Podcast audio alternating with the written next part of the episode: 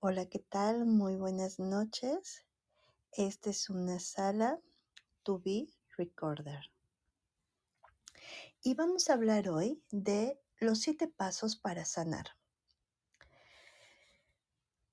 Hay veces que ya no podemos hacernos a un lado y necesitamos sanar esas heridas del pasado que tenemos muy conscientes, de manera inconsciente, presentes u olvidadas o hasta de vidas pasadas. Y entonces necesitamos hacer un viaje a nuestro interior. El primer paso es querer sanar. Aquí es como un drogadicto. Por mucho que tú lo lleves a la mejor clínica, si él no quiere sanar, no lo va a hacer jamás. Entonces tiene que salir de ti. El segundo paso es pedir ayuda. Nadie se salva solo.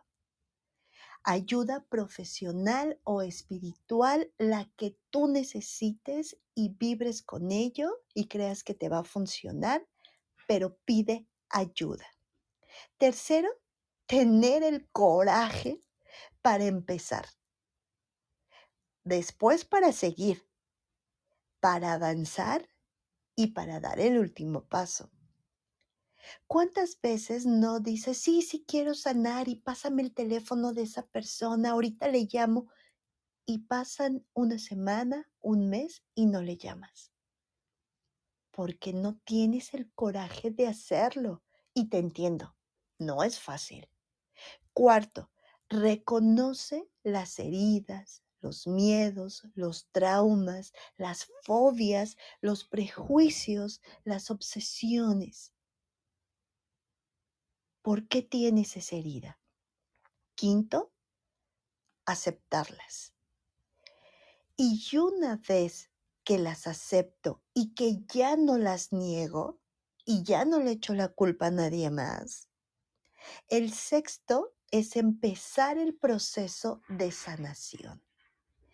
Y aquí es donde necesitas la ayuda porque puede ser tan fácil o tan difícil según la resistencia que tú pongas.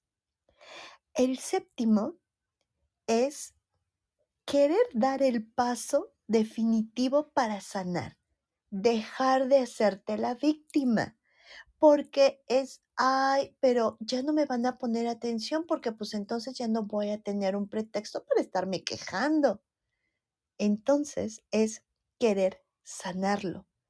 ¿Y para qué sanamos? Para avanzar, para evolucionar, para reinventarme y a partir de esa reinvención empezar a hacer de nuevas formas, pero desde bases más sanas y más sólidas.